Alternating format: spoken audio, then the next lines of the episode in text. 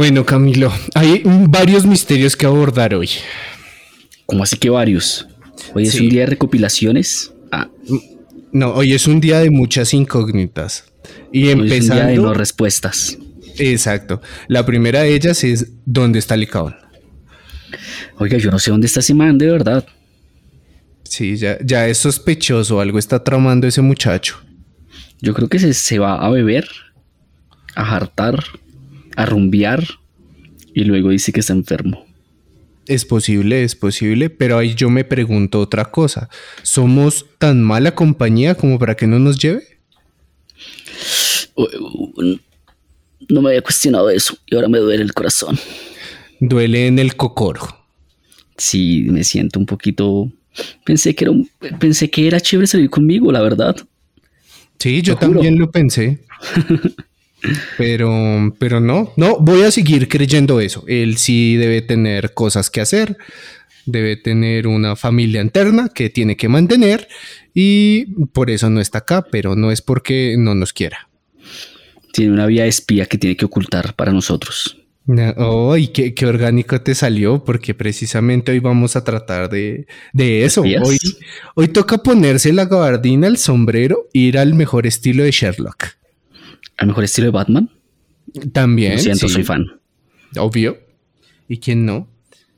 Porque ¿Cierto? la verdad, la verdad, lo que vamos a hablar hoy es un misterio que la verdad tiene tan poca información, tiene tan pocas personas interesadas en resolverlo, que parece que nunca hubiera existido. Para hacer algo tan grande y tan notorio, llamativo e interesante, muy pocas personas han hablado de él y sobre todo muy pocas personas eh, pues han investigado qué fue lo que pasó. Sí, yo creo que es un tema que. mm, no sé, como que es tan misterioso, es tan inconcluso que por eso la gente dice: prefiero no hablar de eso, prefiero no, no meterme en ese embrollo. Exactamente, exactamente. Y para eso vamos a tener que programar esta nave porque tenemos que ir lejos, muy lejos. ¿Qué tan lejos? Bastante lejos. Yo creo que ya hemos ido mucho más lejos, hemos viajado por todo lado, por todos los tiempos. Eh, bueno, sí, también es cierto, pero tenemos que ir a un lugar tan lejano que hace un frío de la verga. Ok. Entonces póngase su chaquetica y prenda el carro que nos vamos para Noruega. Muy rico. Me gusta. Y a quien no.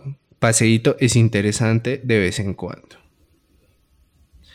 Entonces, eh, le, le voy, le voy a dar una introducción a este tema y, y vamos a entrar de una vez en esta historia que espero podamos resolver con ayuda de las, nuestros escuchas y el ICAON a la distancia, Perfecto. po- porque sí es bien denso. Entonces, cuando alguien nos menciona algo relacionado con los países del norte, lo primero que nuestra mente trae a referencia es a los vikingos. Países calmos, y generalmente allí no pasa nada. A mí se me vienen las chicas, la verdad, pero bueno.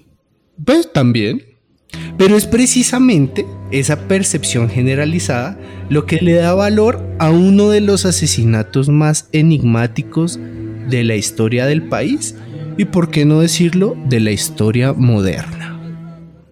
Ok. ¿De qué estamos hablando hoy? Pues bueno, para ver qué es lo bueno, para escuchar nuestra historia de hoy, tenemos que estar atentos.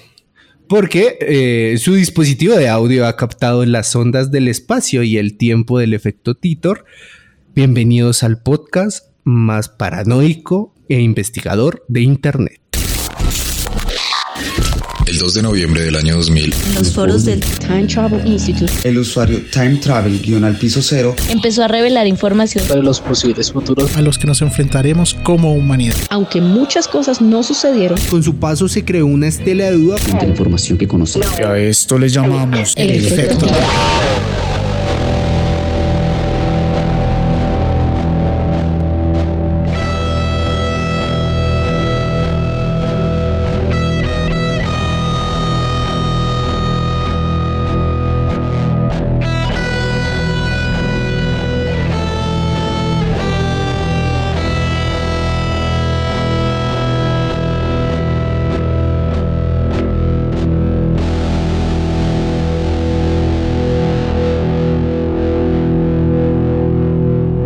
Que todo, Camilín, tenemos que... A ver, este, este misterio tiene muchas entradas, ¿sí?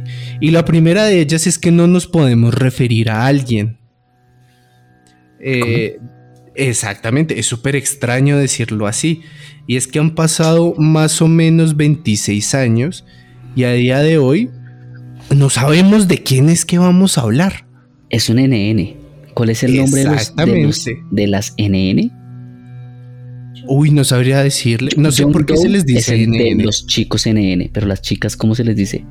Jane, Jane Doe, Jane Doe, Doe. Bueno, Sí, así como salen todos los mockups de tarjetas que uno encuentra Exacto. en internet. ajá. El- eh, eh, Juanito Pérez sería aquí en Colombia. Exactamente, el mismísimo Juanito Pérez. Dejen en los comentarios cómo le dicen en su país al, al NN, al nombre típico. Sí, al nombre generalizado. Entonces, bueno, como les dije, es muy complicado abordar este misterio por un punto en específico porque hay muy poca información y sobre todo eh, hay demasiada gente involucrada que está escondiendo cosas. Pero para tener un punto de referencia, vamos a referirnos a nuestra implicada de hoy como Jennifer Fargate. ¿Vale? Ah, yo creía que fuera Jane Doe, pero bueno, está bien. Bueno, Doña sí. Jennifer. La verdad, como no tiene nombre, podemos decirle Jane Doe. El tema de que se llama Jennifer es porque tengo entendido que es el único nombre que ella dio, ¿no? Exactamente. Aunque se descubrió que ese no era su nombre verdadero. ¿Qué fue lo que pasó con Jennifer? A ver, a esto, para darles un poco de contexto, les voy a hacer una pregunta. Es un escenario que quiero que Camilo, Licaón a la distancia, Rosa al lado nuestro y cada uno de nuestros, nuestros escuchas ideen en su mente. Y es, imagínense que ustedes es una persona cuyo trabajo es ser otras personas. ¿Sí? Usted trabaja para O sea, ser un actor. personas. Sí, puede ser, pero en este caso trabaja para personas cuyos intereses no quieren verse involucrados y usted no es una persona, es muchas. Tiene varias identidades eh, y asimismo pues tiene una vida, ¿no? Entonces, imagínese que un día sale con una de esas identidades y muere. Ok. Salió a trabajar Entonces, y no volvió a casa. Exactamente. Al no volver a casa, pues sus familiares lo van a buscar. Pero si, por poner un ejemplo, decimos Ross, si a Ross le pasa algo y nosotros salir, salimos a buscar, vamos a preguntar por Ross, ¿verdad? Sí, claro. Pero ¿qué pasaría si resulta que Ross se llama Paco también, y también se llama Juan, y se llama Pepito Pérez, y también John Doe? Mm. Más difícil, ¿no? Exactamente, ¿cómo vamos a empezar a buscar a Ross? Y aquí es donde empieza nuestra historia, porque resulta que el 31 de mayo del 95, gran año 95, mediados de los 90, gran década, La Una mujer- ideal. Eh, Sí, exacto. Tiene de todo esa década. Eh, una mujer se registró en el hotel, hotel Plaza de Oslo. Hasta ahí, cualquier persona normal. Sí. Un día cualquiera de cualquier persona del mundo. Su nombre de registro fue Jennifer Fargat, que para eh, nuestros menesteres la llamaremos John Doe. Ok. Jane, Jane, Jane. Jane Doe. Bueno, Jane Doe, perdón, sí. Ahora, el misterio comienza cuando Jane es encontrada muerta en su habitación. Su habitación era la número 2805. Ok. Vamos anotando los datos. 2805. Aunque la policía determinó que se trató de un suicidio, las evidencias, el contexto y sobre todo el pasado, entre comillas, de nuestra protagonista nos hacen apuntar hacia otro lado. Ok. Entonces, esto es como el club. Va- vamos a jugar hoy. Entonces, nuestra primera pista es que tenemos una mujer muerta en la habitación del hotel. Ya tenemos el So- cuerpo. Exactamente. También tenemos el arma, todo parece indicar que se pegó un tiro, tenemos un tiro en la cabeza. Ok. ¿En qué parte de la cabeza sabemos? Eh, sí, sí lo sabemos, eh, lo- es información, la iremos relevan- eh, revelando a- conforme vayamos avanzando para, para que no, no se nos escape nada. Para más placer. Ok. Exactamente. Entonces, hasta ahí tenemos información que nos permite decir, sí, la persona se pudo haber suicidado. Pero vamos a empezar con los detalles que como sabemos, y acá en el efecto Titor somos eh, bastante meticulosos con los detalles, esos son los que le dan el, el- el saborcito a la historia. Sí. Es Entonces, el, es el calentamiento, es el preámbulo. Exactamente. El primer detalle que llamaba la atención era la forma en que esta mujer estaba sosteniendo la pistola con la que supuestamente se suicidó. Ok. Como el Porque- antinatural, supongo. Entonces, para esto vamos a ponernos en contexto. Tenemos el cuerpo sobre la cama de la mujer. El tiro está en la frente. Sí, uno normalmente no se tira, uno no se pega en la frente. Si uno se va a tirar en la cabeza, seguramente se dispara en la 100.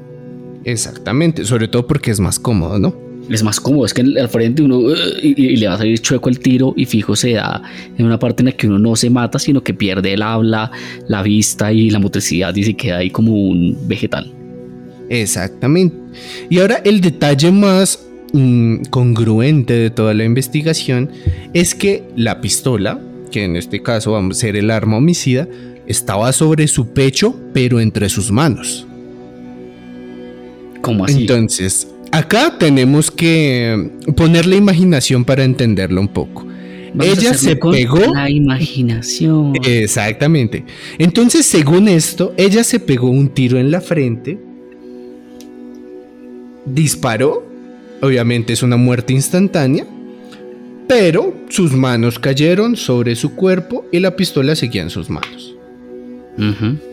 O sea, todo lo contrario de la vida real, claro que sí. Exactamente. Y sobre todo, cómo se disparó para que la pistola quedara apuntando hacia su cabeza desde su pecho. Sí, uno, uno se desploma, la verdad es que cae de cualquier manera, torcido y todo. Sí, Exactamente. Ese es el primer detalle que vamos a tener en cuenta, que para mí ya es bastante fuerte para decir, "Mm, algo no anda bien acá. Sí, para mí ya es algo totalmente mm, esclarecedor, ¿sabes? O sea, no hay duda de que esto está plantado. Sí, como diría el cerdito de Toy Story, "Mm, algo anda mal. Ajá.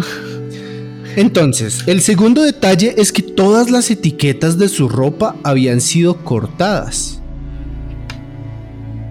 Ok. Mm, Lo- Raro. ¿Por qué? Sí. Es bastante raro porque no es algo común, ¿sí? No es, no es un mandatorio que cuando la gente compre ropa le quite las marquillas. Habrá gente que lo hará, pero en toda su ropa, ¿hay alguna razón para esto? ¿Alguno de ustedes lo hace? Y digamos que bueno, ya, ya podemos empezar a intuir que ella no es una persona normal.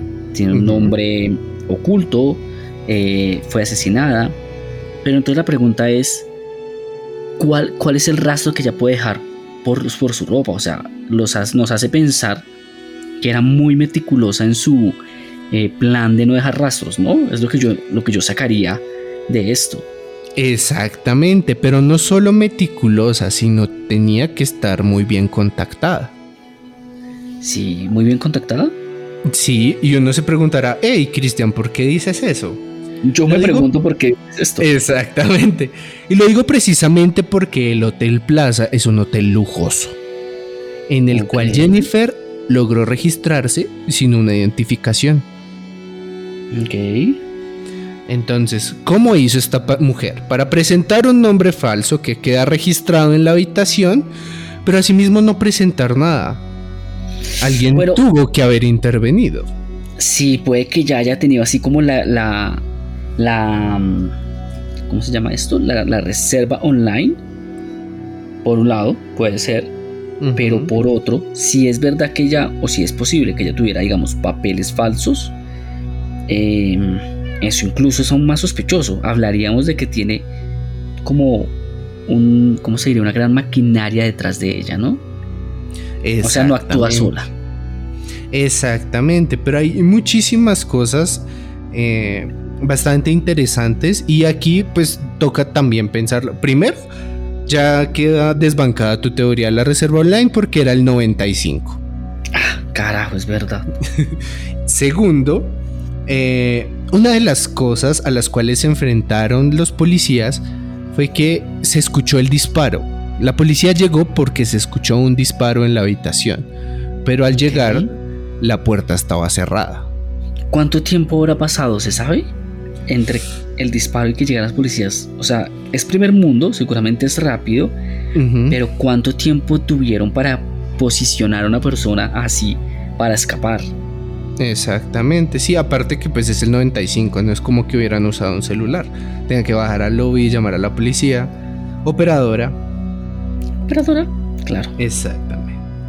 Bueno, entonces, ahí tenemos varios detalles. Primero, su habitación estaba cerrado. Segundo, tenemos ropa sin marquilla. Tercero, tenemos un disparo eh, fantasma, por así decirlo. O, o como el de Kennedy, un disparo mágico. Sí, un disparo mágico. Entonces, lo primero que llegó la policía es, la puerta estaba cerrada, las ventanas están cerradas y esta persona está muerta con el arma homicida en las manos. Lo más probable, y creo que lo que piensa la gente en la primera instancia, es que fue un suicidio. No los podemos juzgar por su primera impresión. Claro. A primera vista dice, bueno, se mató. Pero Entonces entonces empiezan a aparecer los detalles. Exactamente, y fue cuando el caso dio una vuelta porque eh, en el primero de los casos vieron a, se llama Jennifer Fargate, vamos a avisarle a su familia, vamos a mirar la dirección donde está registrada, y esta dirección era de un pueblo en Bélgica. Ok. A lo que ellos dijeron, bueno, pues es complicado, pero toca avisarle a la familia o un Sí, asesinato. no, normal. Exactamente. El problema fue que cuando llamaron a este pueblo en Bélgica para hacer las averiguaciones, resulta que la dirección que dio no existe. Mm, ¿Nos sorprende? Mm, Mm. No nos sorprende. Ya para este punto es como mm, es sospechoso y esperado. Sí, sí. Había posibilidades de que eso pasara, pero ¿qué? Exactamente. Entonces, hasta acá tenemos tres preguntas. Si no fue un suicidio, ¿quién la mató? Ajá. ¿Por qué estaba en ese hotel de Oslo? Sí. Y más interesante aún, ¿de dónde venía? Entonces, vamos a empezar con los pasos que con los que iniciaron los policías de la época, ¿vale? Ok. Entonces, lo primero que sabemos es que la habitación la habían reservado para dos personas, para Jennifer y Louis Fargate. Jennifer Para dos personas, ok. listo. Exactamente. Ya tenemos Jennifer- al menos otro John Doe. Exactamente, eh, John y Jane Doe. O, o se sabe que el man sí existió. No, me imagino que no. No, eh, es Jennifer y Lois. Lois creo que es nombre de mujer, pero pues es Oslo, Noruega. Sí. Entonces, Jennifer llamó el 22 de mayo para registrarse y el 31 volvió a llamar para confirmar que llegaría esa noche.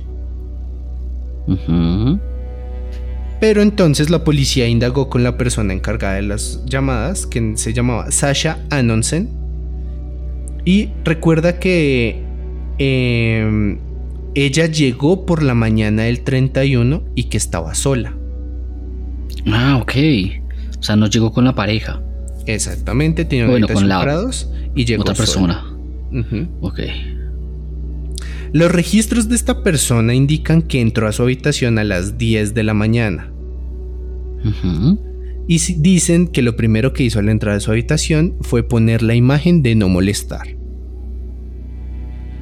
Listo. El, el- el cosito en la puerta, en la perilla. Listo. Ahora, Sa- Sasha Anonsen es, no- es nombre de hombre, empezando por ahí, dijo en su declaración que estaba muy ocupado y no le pidió una identificación o una tarjeta de crédito. Ok. Pero él asegura que, que no suena volvió a lógico, verla ¿no? esa noche. Sí, claro. O sea, es un. Para ser el manager del hotel es lo más básico. Sí, son protocolos básicos. Exactamente. No es como que, sí, claro, siga. No es que es como, no, "Ay, no sí, me he pague ocupado". nada. Sí, la verdad es que a uno lo retienen en la entrada hasta que le hagan todo. Una vez se queda, está muy ocupado y lo toca quedarse como una pelota con ganas de subirse al hotel, a la habitación. Pero hasta que Exacto. uno le registren todo, no lo dejan subir. Es lo más normal. No sé si en Noruega, Noruega es que es, ¿no? Hagan Sí, las cosas diferentes. Noruega. Entonces, eh, esta fue la, pues, la razón por la cual no tenía más información, aunque él asegura que volvió a verla en la noche y parecía que estaba esperando a alguien. Ok.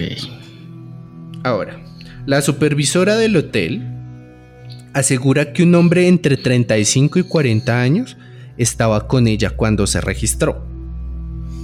Entonces ya tenemos eh, dos testimonios encontrados.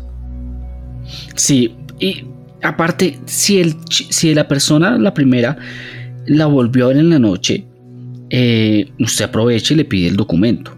Así que para mí, hay alguien que está, mm, digamos que encubriendo información, podríamos decir.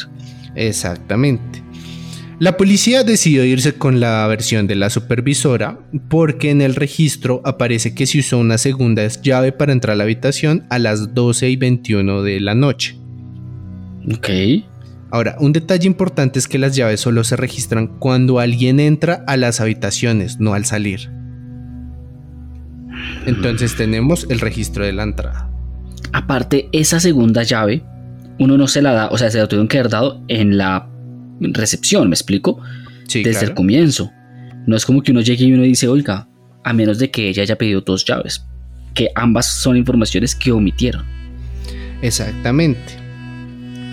Eh, bueno, ella mm, llegó, esto fue lo que sucedió, la información que se tiene. La noche del viernes, un mesero le llevó su cena a la habitación y pudo ver que se la había comido porque estaba limpio el plato cuando volvió. Ok, no es un robot. O si es un robot, al menos come. Exactamente, es un robot que supo procesar esa comida. Exacto. Él decía que parecía haber solo una persona y que la cama no había sido usada. Ok. Ahora, E- y, y eso fue en la noche. Esto fue el En la viernes, cena. no específico, sí, no, pero eso fue, le llevó la cena y después pudo ver que, o sea, pudo ver que la habitación estaba limpia cuando eso sucedió en la Ok, noche. listo. Ahora dice que unos momentos después escuchó un sonido de disparo y eh, el jefe y llamó al jefe de seguridad del hotel. Mm, ok. Ahora, coincidencialmente el jefe de seguridad iba subiendo hasta el piso 28, que era donde estaba hospedada la señorita Jennifer, para Sí. um, que bajara a pagar una cuenta pendiente. Ella. Ella. Mm, ok. Entonces, al entrar a la habitación, eh, según dice el encargado de seguridad, Sí. dice que la habitación tenía los dos seguros puestos por dentro. ¿Qué? Lo que nos dice que nadie pudo haber salido por la puerta después de su muerte. Ok. ¿Sí? o que estaba mintiendo. eh, posiblemente. Lo primero que hizo fue tocar la puerta y no recibió respuesta, así que la abrió. Se asomó al interior y encontró a la mujer tendida en la cama con una herida en la cabeza. Pero ¿cómo la abrió? Tuvo que haberla tumbado. O los seguros son simplemente electrónicos. No, él tenía llave, pues es las llaves. Exacto, entonces eran seguros- hoteles. Eran Exacto. seguros electrónicos. No era un seguro, eh, digamos, mecánico. Mm, quiere no decir sabría que decirte sí. porque es el 95, pero es Europa. Exacto. Entonces, digamos, ¿qué tal es que se puede hacer? Si se puede abrir por afuera fácilmente, seguramente se puede cerrar por afuera fácilmente. Es decir, que si tú tienes la llave que tiene esa persona que abrió, pudo haber salido y cerrado. Es lo que yo pienso, ¿me explico? Vale, sí. digamos que no, si él tuviera un- si fuera un pasador, por ejemplo, o algo así mucho más mecánico, él desde afuera no podría, no podría abrirlo así tengas llaves. Entonces, si se puede abrir por afuera, se puede cerrar desde afuera también. Válido. Continuemos, Válido señor totalmente. detective, señor Sherlock. claro que sí, codetective. Entonces, al descubrir el cuerpo, decidió cerrar y esperar a que la policía llegara a estudiar la escena. Muy sensato. Sí, claro. A Esto Bien responde ahí. tu pregunta anterior y es que desde que sucedió esto a que la policía pudo llegar a verificar las cosas pasaron 15 minutos. Nada, muy poquito tiempo. Bastante rápido a mi parecer. Sí, mucho. Al llegar los agentes encontraron a la mujer en la cama y con una mano sobre el pecho. Sí. Su primera intención era que ella se había disparado en la cabeza. Se encontró una comida sin terminar en la mesa, había una ventana abierta, pero la habitación se encontraba en el piso 28 y no había forma de que alguien más hubiera estado en la habitación a menos de que hubiera salido por la puerta o se hubiera lanzado por la ventana. Ok, bueno, no voy a decir nada todavía, pero Entonces aquí empezaron a especular porque tenemos otra... Tenemos que agrandar otro guion a nuestro misterio, es que la maleta de Jennifer ya no estaba. Mm. Claro, digamos que empecemos a hacernos una imagen en la cabeza. Alguien la mató, Sí, tiene poco tiempo para desaparecer. exactamente. Entonces no pueden limpiar toda la escena. Lo más seguro es que eh, tengan que guardar todo en la maleta, o sea, lo más rápido posible. Y. Y huir, ¿me explico? Sí, claro. Es lo más sensato pensando como asesino. Entonces, eh, después la ropa que fue encontrada en la habitación también era extraña. Se reportó que se encontraron suéteres, chaquetas y blusas, pero no faldas ni pantalones o ropa interior. Ok. Los empleados aseguraron que faltaba una falda que ya había estado usando y que fue vista unas horas antes por el mesero que le llevó la cena. Entonces, esto nos dice o que tuvo que llevarse alguien esos objetos de la habitación o ella los lanzó por la ventana. Que, que igual si, si alguien lanza algo por la ventana, están ahí en el piso. Exactamente, habría que las pruebas cosas de ello. desaparezcan. Tal Exacto. cual, tal cual. No es otra dimensión. Exacto, sí, Aún. no es como que lo lancé en la, en la- por la ventana y ups, ups, ya se fue por la ventana, desaparecieron, nada que hacer. Entonces, uno de los detalles que empezó a hacer que los investigadores entrecerraran los ojos y miraran sospechosamente fue el que ya Mm. mencionamos y es que la ropa tenía todas las etiquetas cortadas. Sí, es bien raro eso.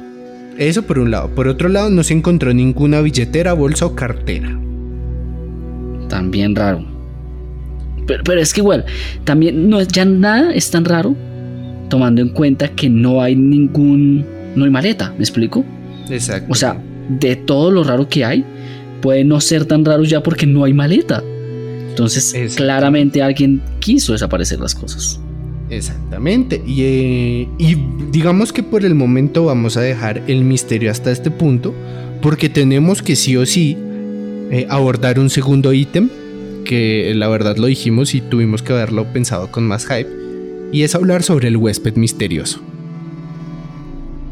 ¿Lo dijimos? Sí, sabemos que alguien entró a las 12.23 de la noche con una segunda llave. Pues es verdad, es verdad, es verdad.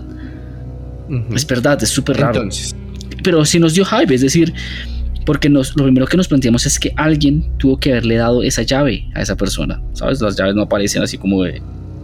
Exactamente. Sí, Entonces, la llave aparecí. a menos de que seas Dora. Ah, carajo. Si es eres. Dora la exploradora, sí sale. ¿Podemos poner a Dora como la primera sospechosa? Posiblemente. Fue Dora con la pistola en la habitación. Listo.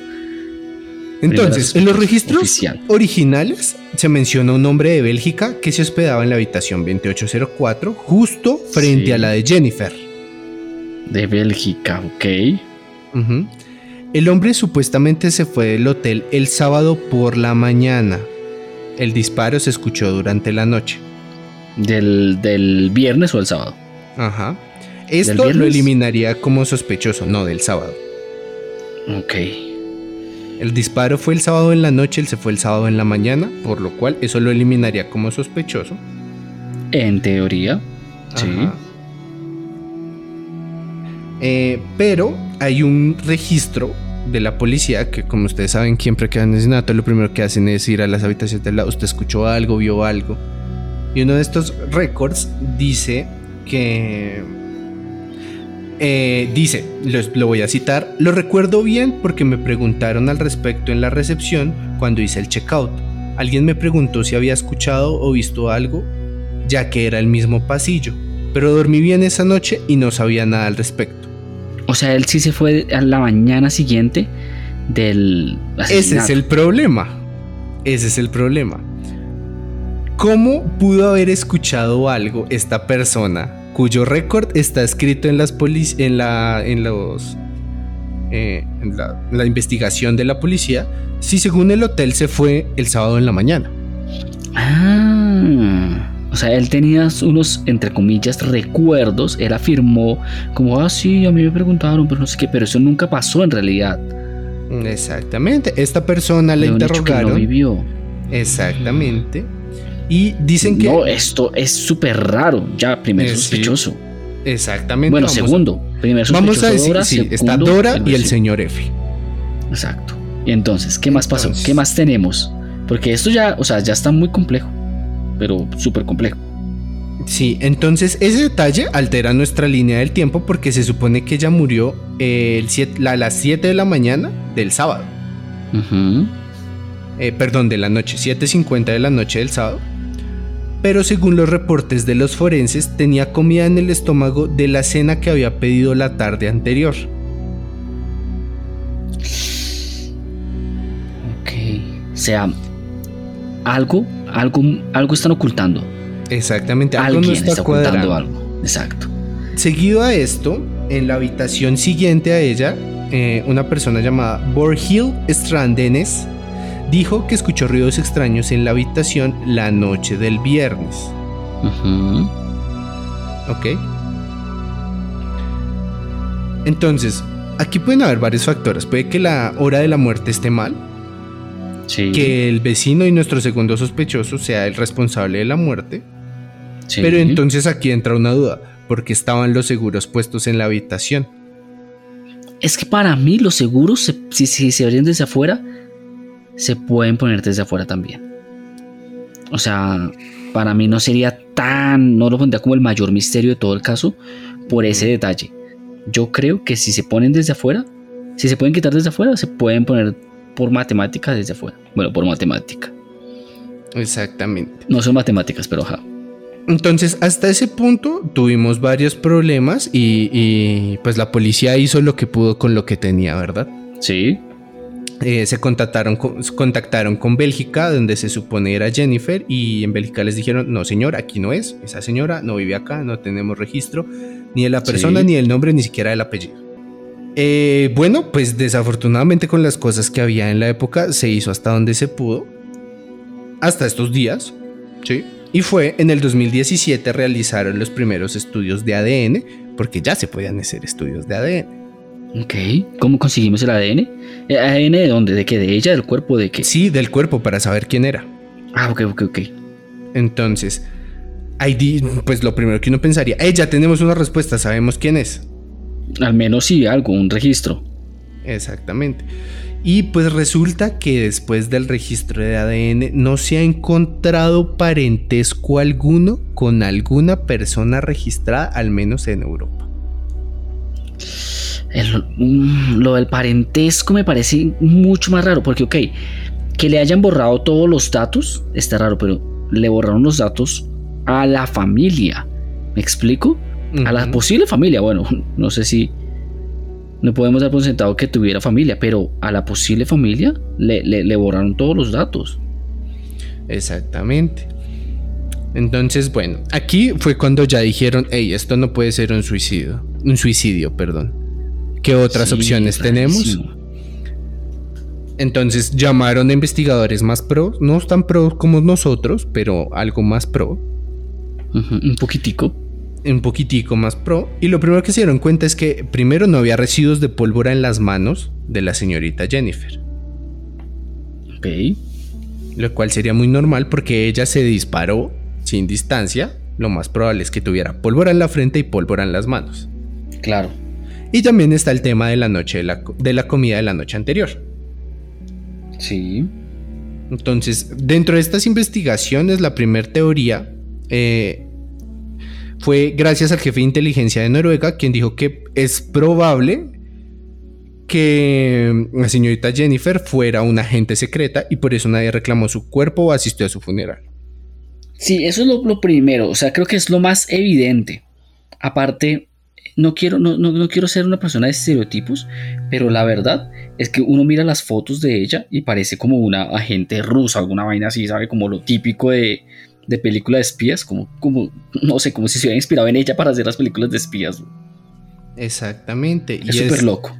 Es súper loco todas las cosas que hay alrededor. Porque pues es que no estamos hablando solamente de qué tan raro es que la... Que la qué, que la... Ahí se me olvida esto. Que la hayan encontrado sola, muerta en su habitación. Y ahora ya creo que puedo responder tu pregunta sobre los seguros. La chapa sí era electrónica, pero los seguros que estaban puestos eran los seguros manuales. ¿Y c- ¿Cómo lo abrieron? Es que es lo que yo digo. Rompieron la puerta. manual, rompieron la puerta. Ya. Entonces, te- hasta el momento tenemos más preguntas que respuestas. Sí, sí, esto no resuelve aún nada. Exactamente. Entonces, ¿qué podemos trabajar con la información que tenemos? Aviéntate tu primer teoría. No, para mí creo que es muy, no, no quiero decir la palabra evidente, pero lo que más probabilidades tiene de ser es que sí sea un, un espía. Porque el hemos hablado del nivel de contactos, entre comillas, digamos como contactos que tiene que tener una persona para lograr un registro sin, sin documento, digamos, una identidad comprobada. El hecho de que aparentemente hay más personas involucradas. Es decir, esto es algo de mafias, que no sé qué tan eh, por sentado podemos dar el tema de las mafias, o de poder, digamos, como político militar, es decir, algo como, entre comillas, espía. Puede ser, puede ser. Aquí le voy a botar otro dato y es que con información posterior, ya de la época de los 2000, el nuevo milenio, se logró hacer un perfil completo de ADN. Ok. Entonces, cuando ya tenemos un perfil completo de ADN, podemos tener información acerca, más detallada acerca de la ascendencia de las personas. Sí. Entonces, con esto se descubrió que sí, o- sí o sí era de ascendencia europea. Listo. A esto, sumarle que una de las personas que habían sido interrogadas dijo que ella hablaba con un acento de Alemania Oriental. Ok. Entonces, ya tenemos en teoría dos pruebas más. Otro dato que reveló el an- en análisis de ADN fue la edad de Jennifer. Entonces, según el registro del hotel, la mujer indicó que tenía 21 años. A uno le preguntan Pero los registros... Sí, pues 21 años. Ok. Eh, pues era bastante joven, pero pues 21 años. Sí, sí. Ahora, los médicos forenses informaron que era mayor y que tenía alrededor de 30 años al momento de su muerte. 30. Ujú. Ok. Ya, ya 21 años es bastante mayor en, en esa época, ¿no? O sea, a los 21 años la gente tenía una vida mucho más estable que hoy en día. Era un adulto. Sí, pues en el 95. Más o menos, más o menos. Más o menos un adulto. Pero sí, pero dentro de todo también apenas era mayor de edad. Sí, ah, es verdad, es verdad, es verdad. En- bueno, no sé, en, en Europa, ¿qué tan mayor es mayor de edad? Sí, no, no sé, pero pues bueno, 18 a 21. Sí, de 18 a 21, es verdad. Bueno. Ahí le boto otro dato, y es que según la investigación policial, se disparó dos veces en la habitación 2805. Dos veces, o sea, tiene dos marcas de bala. Exactamente. El primero Oh, atravesó rarísimo. la almohada, el colchón y el armazón de la cama y se detuvo contra el piso de concreto. La segunda bala fue la que acabó con la vida de Jennifer, que entró por la frente y salió por la nuca. No, rarísimo todo. Sí, o sea, creo que ella se tuvo que haber disparado como desde arriba Sí, claro, desde arriba. para Es- que es- esa trayectoria es desde arriba. Exactamente. Y segundo, porque había otro disparo. Pues digamos que uno puede pensar, ok, hubo un disparo que falló. Podría pensar uno. Pero aún así es rarísimo. Exactamente. Ahora, en cuanto al arma que se encontró, el detalle era que para que ella hubiera podido dispararse en la frente de esta forma, tuvo que haber tenido el arma al revés y haber disparado con el pulgar. No, es que sí, la posición es muy reveladora. Eso de los suicidios, eh, más que todo hoy en día, creo que está muy dictaminado el hecho de que es no es tan fácil uno matarse. Requiere, como sabe, una posición específica. No es como que uno se pegó un, o sea, tiene un, un, un tiro en la frente y ya se suicidó. No, no es tan fácil. Exactamente.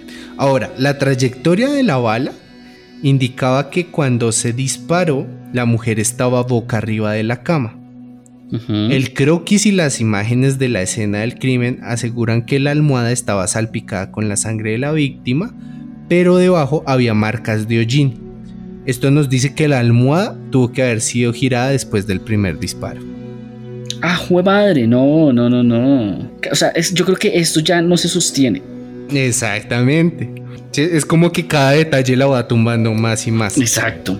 Ahora, sumado a eso, no había signos de manchas de sangre en las manos. Había sangre no había en varias sangre. partes de la Ajá. habitación, pero no en sus manos. No había sangre que rebotó, digamos, que salió de su cabeza hacia sus manos. No. Aquí el verdadero misterio es saber, bueno, o sea, ya sabemos que es un suicidio. Digo, que fue un asesinato. ¿Es quién es realmente esta persona? ¿Es un, es un, es un espía? No lo sabremos, pero yo creo que esto nos va a dar una información bastante interesante que es como la cereza del pastel. Y es que el arma que utilizó Jennifer era una pistola Browning de 9 milímetros. Ok. ¿Qué, es esto? No sé tanto, no sé tanto, tanto de armas. No, yo tampoco. El detalle es que una de las cosas que se encontró en la habitación fue un maletín de cuero negro que contenía 25 cartuchos para esta pistola. Pero, pero la maleta no estaba. Qué coincidencia. No lo sabemos. Pues se supone que la maleta no estaba, ¿no? Que la maleta de, de su equipaje desapareció. Exactamente. Bueno, la labor investigativa fue más allá y descubrieron que la mayoría de la ropa había sido comprada en Alemania. ¿sí? O sea, Pero sí- eso fue lo máximo a lo que pudieron llegar. Exactamente. O sea, todo apunta a que ella era de ascendencia alemana. Eh, lo otro es, no se sabe por qué iba tan poca ropa. Solamente llevaba su ropa sin marquilla y no tenía ni zapatos, ni ropa interior, ni nada distinto a lo que llevaba puesto.